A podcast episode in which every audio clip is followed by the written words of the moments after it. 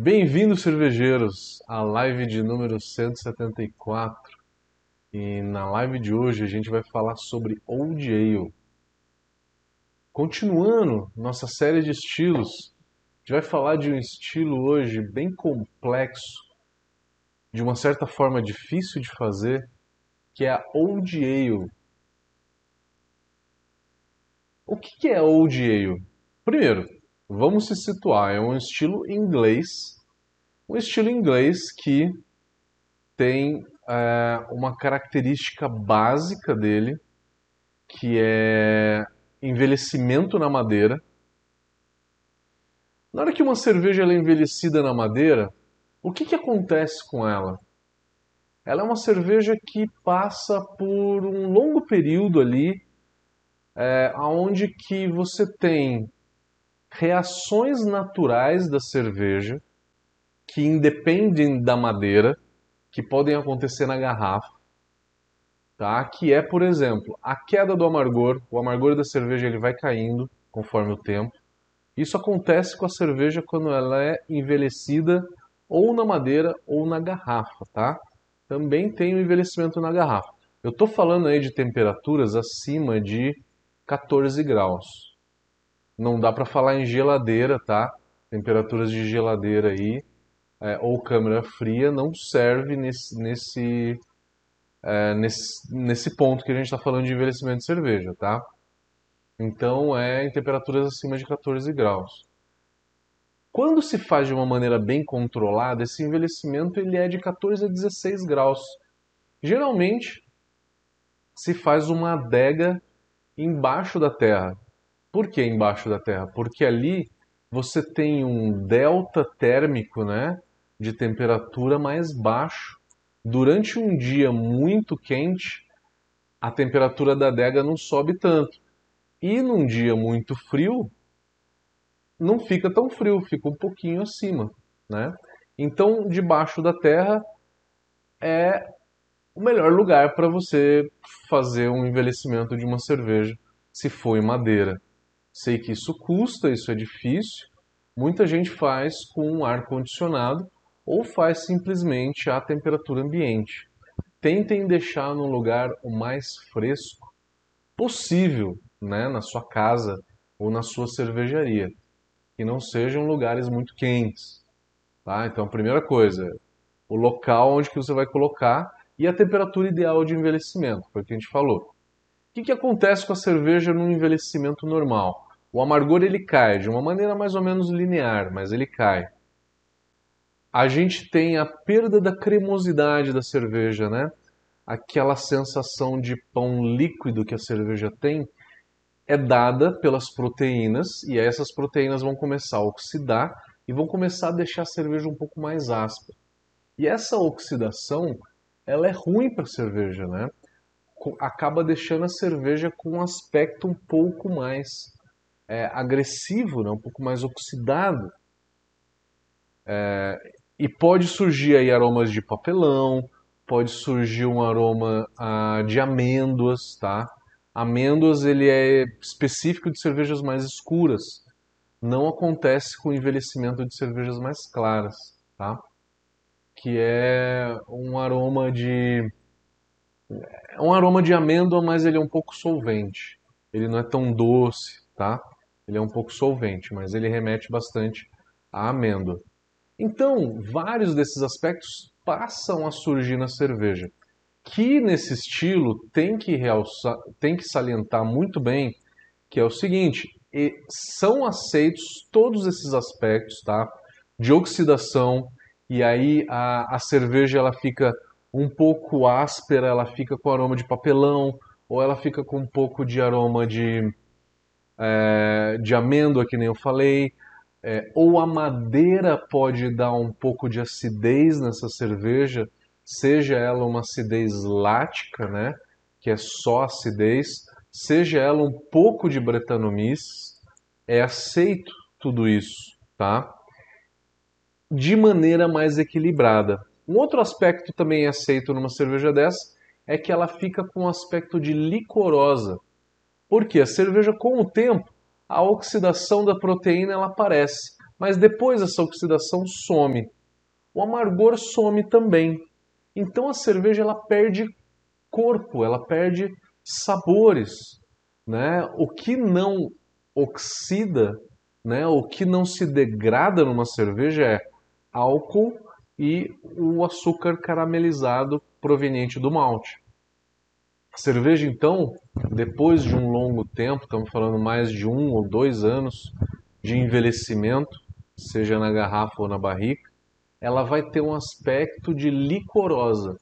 Depende da cerveja, isso vai demorar às vezes até três ou quatro anos para surgir. Depende muito do corpo da cerveja, tá? Então, é aceita oxidação em baixa quantidade, é, notas de acidez, seja de acidez lática ou de breta, e também é aceita nessa cerveja esse aspecto licoroso que é proveniente né, da, do decaimento do corpo da cerveja de uma maneira geral. Então, em estilos onde que você não aceita esse tipo de defeito, nesse estilo Old Ale se aceita, desde que não seja exagerado, que ele esteja dentro do contexto da cerveja e que se traga de uma forma mais é, agradável, né? Agradável e equilibrada.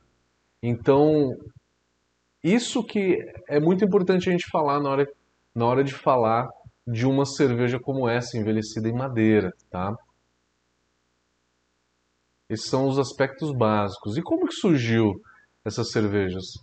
É, antigamente, por qualquer motivo, se colocava cerveja na madeira, se colocava cerveja na madeira e com isso, é, para quê? Para transportar viagem das Índias para as Américas ou né, para transportar cerveja. Então, não tinha inox, né? Não tinha inox nessa época, era tudo era tudo essas barricas de madeira que a gente conhece hoje de cento e poucos a, a 250 litros, né?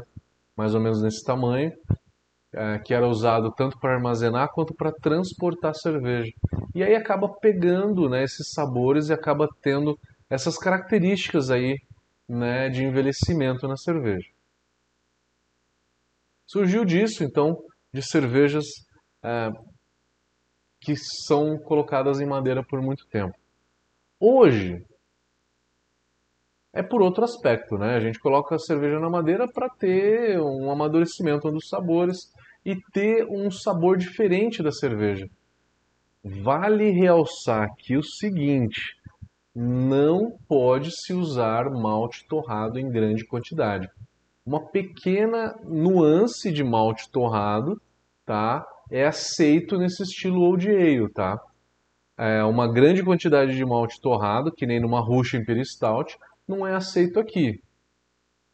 Então não seria aqui que você colocaria uma Russian Imperial Stout envelhecida na madeira. Ela é uma cerveja então que você vai usar muito mais malte caramelo, muito mais malte. É, fica interessante aqui malte melanoidinas. As melanoidinas ficam interessantes numa cerveja como essa.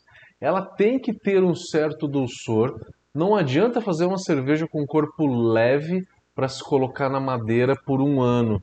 Também não adianta você fazer uma cerveja com baixa graduação alcoólica para colocar nessa madeira. Tem que ser uma cerveja com uma graduação alcoólica média alta. O BJCP aceita nesse estilo de 5,5 a 9% de álcool. Na média, você vai encontrar de 7,5 a 8,5 é, nessas cervejas envelhecidas, tá? Não é também acima de 10, 12, 14%, tá? Não se chega nisso. Geralmente na Inglaterra se usa né, essa graduação alcoólica, em torno de 8% para esse tipo de cerveja. A coloração então da cerveja ela vai ser uma cerveja é, que vai aí de um âmbar escuro até um marrom. Ela nunca vai ser uma coloração muito escura, nunca vai ser negra, nunca vai ser com muita quantidade de malte torrado. Malte base, você pode fazer uso de um Pale Ale ou de Munique. É, você pode usar aí, é, também o Pilsen como, como malte base nesse, nesse caso, tá? Também. é tudo questão às vezes de custo né, da receita, a gente acaba usando malte Pilsen nacional para baratear, mas o malte Pale Ale ele acaba ficando legal, muito legal, numa cerveja como essa também. É... E aí você vai usar uma grande quantidade de malte especial, de malte cristal numa cerveja dessa. Pelo menos uns dois tipos de malte cristal aí. Um mais claro e um pouco mais escuro, tá? Em quantidades aí que gira em torno de 10, 15% cada um deles, tá? Uma cerveja um pouco encorpada para que faça sentido né, um envelhecimento na madeira, porque a madeira vai trazer bastante sabor também. É, e muito dos sabores da madeira, a madeira vai trazer notas de é, frutas escuras, é, vai trazer questão de nozes, né? É, nozes, entre outras coisas, que é uma madeira aí francesa, né? É um carvalho francês, que vai trazer muito dessa questão da tosta, né? é, da madeira, proveniente da, tudo isso proveniente da tosta da madeira. E os maltes caramelizados também têm essas nuances, tá? É, um caramunique, por exemplo, tem essas frutas escuras. É, o malte torrado ele tem um pouquinho desse lance de, de castanha, de nozes, tá? É, você usa um malte torrado aí, mas uma quantidade não tão grande, tá? É, tenta limitar aí por volta de uns 3 a 4% no máximo o malte torrado numa cerveja dessa, tá? Para não ficar tão escura. Talvez 4 não, né? 3%. Para não aparecer tanto torrado numa old ale, tá? Bom, falamos de malte, vamos falar de lupulagem. É uma cerveja que toda cerveja que vai na madeira, você não vai fazer dry hop, né? Você vai fazer dry hop numa cerveja que vai ficar envelhecendo por um ano pelo menos, né? O sabor, o tanino da madeira, ele complementa demais o sabor da cerveja, tá? Complementa demais é, com o maltado. O lúpulo aqui, ele pode ser um pouco alto em termos de amargor, tá? O IBU pode ser de 30 a 60 IBUs. Vai depender do corpo que você vai dar nessa cerveja porque ela varia muito. Tem cervejas com corpo um pouco mais leve e tem cervejas com mais encorpada. O equilíbrio entre malte e lúpulo, ele é geralmente uma cerveja mais maltada do que lupulada, mas pode se encontrar até uma cerveja equilibrada entre dulçor e amargor, tá? Nunca mais lupulada do que do que maltada, tá?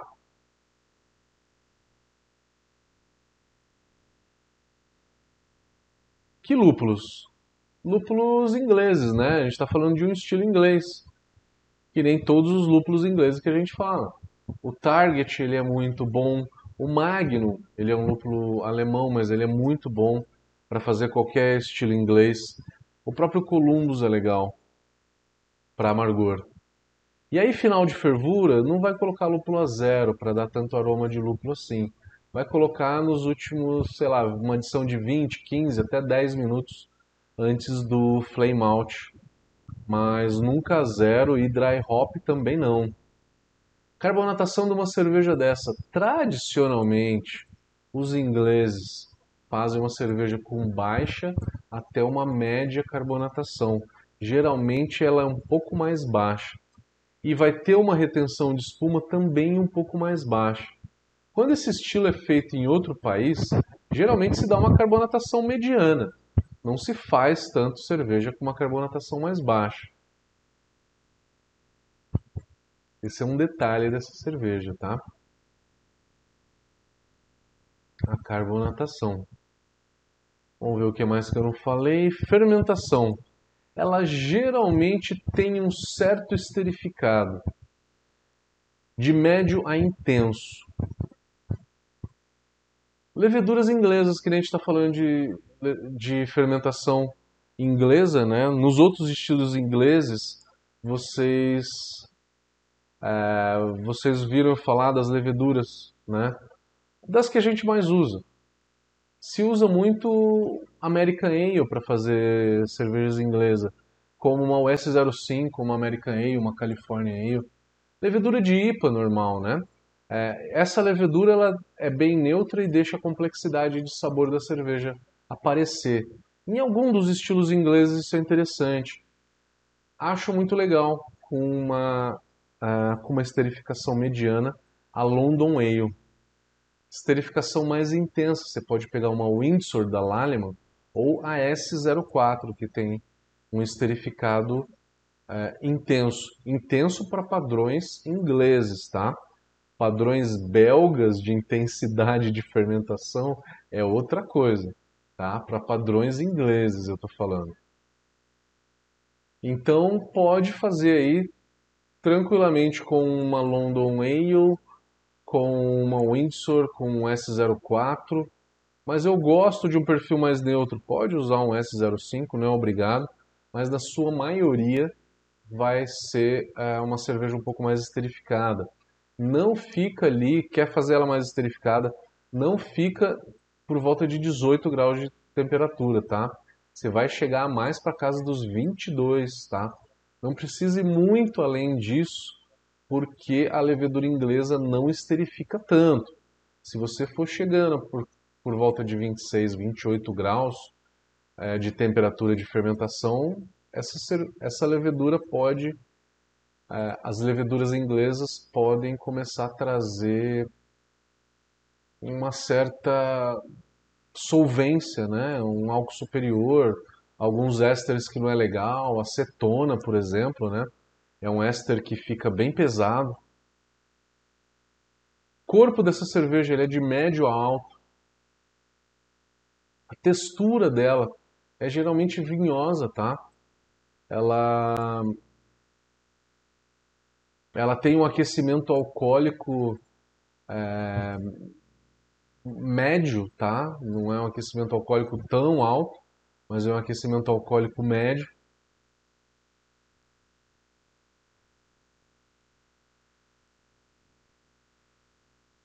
A intensidade dela então varia um pouco, você tem versões mais leves, mais, mais intensas, que nem eu falei.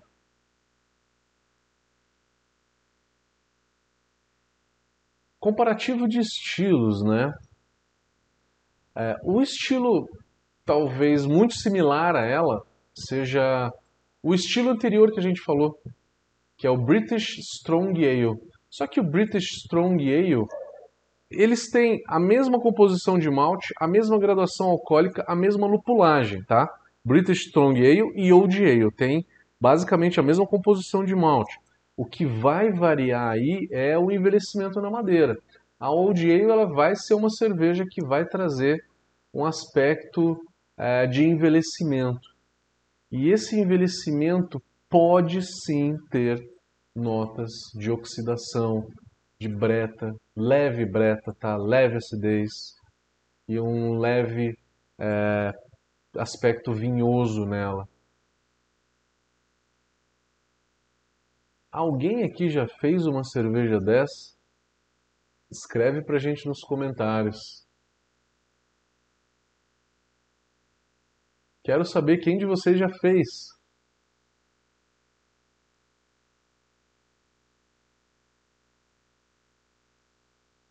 Compartilhem com a gente aqui. Cadê o pessoal?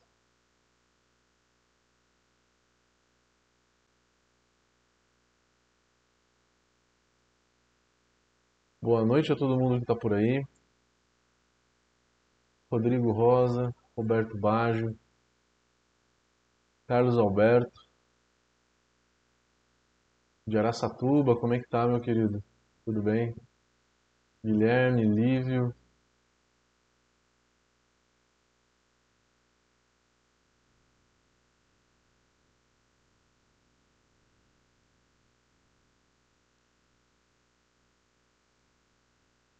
É... Rodrigo, eu não entendi, você falou bem confusa a respeito de que assunto. Detalhe um pouquinho mais pra gente. Carlos Alberto falou que tomou uma excelente Old Ale na Chimay. Chimay na Bélgica. Provavelmente uma, um estilo belga, né? Pode ser uma Dark, uma Dark, uma Belgian Dark, né?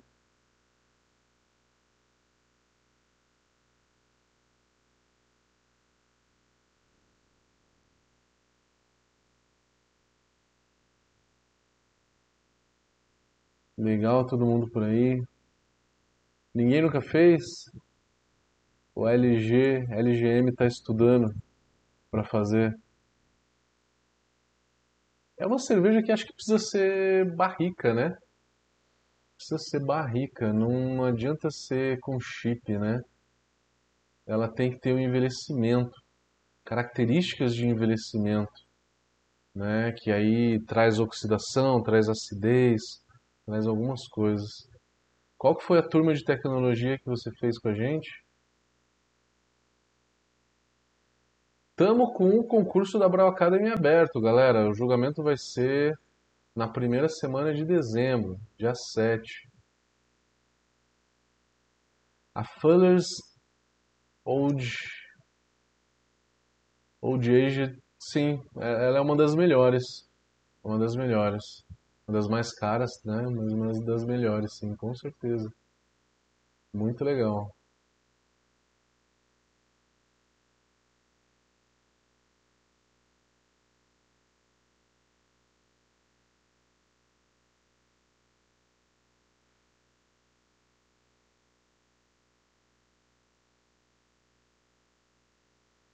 Rodrigo está falando que as, a complexidade das, das características da cerveja, ela é realmente precisa dessa complexidade, né?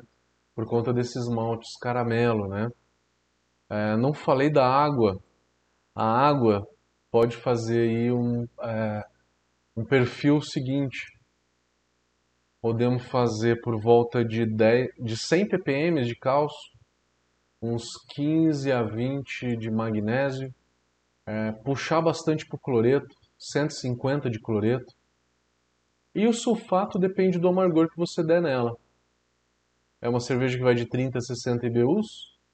Por volta de 30 IBUs você vai colocar talvez uns 80 de sulfato. Se for trazer 60 IBU, aí coloca por volta de 150 ppm de sulfato.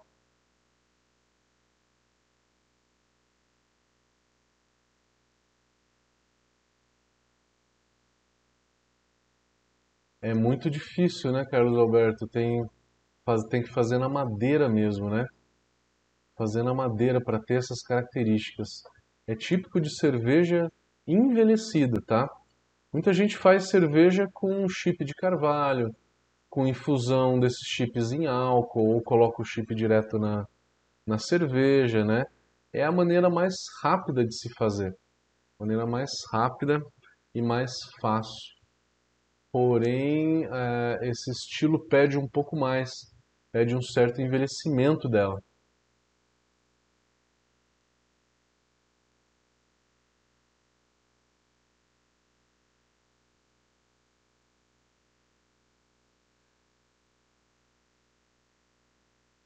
Ninguém fez para compartilhar com a gente?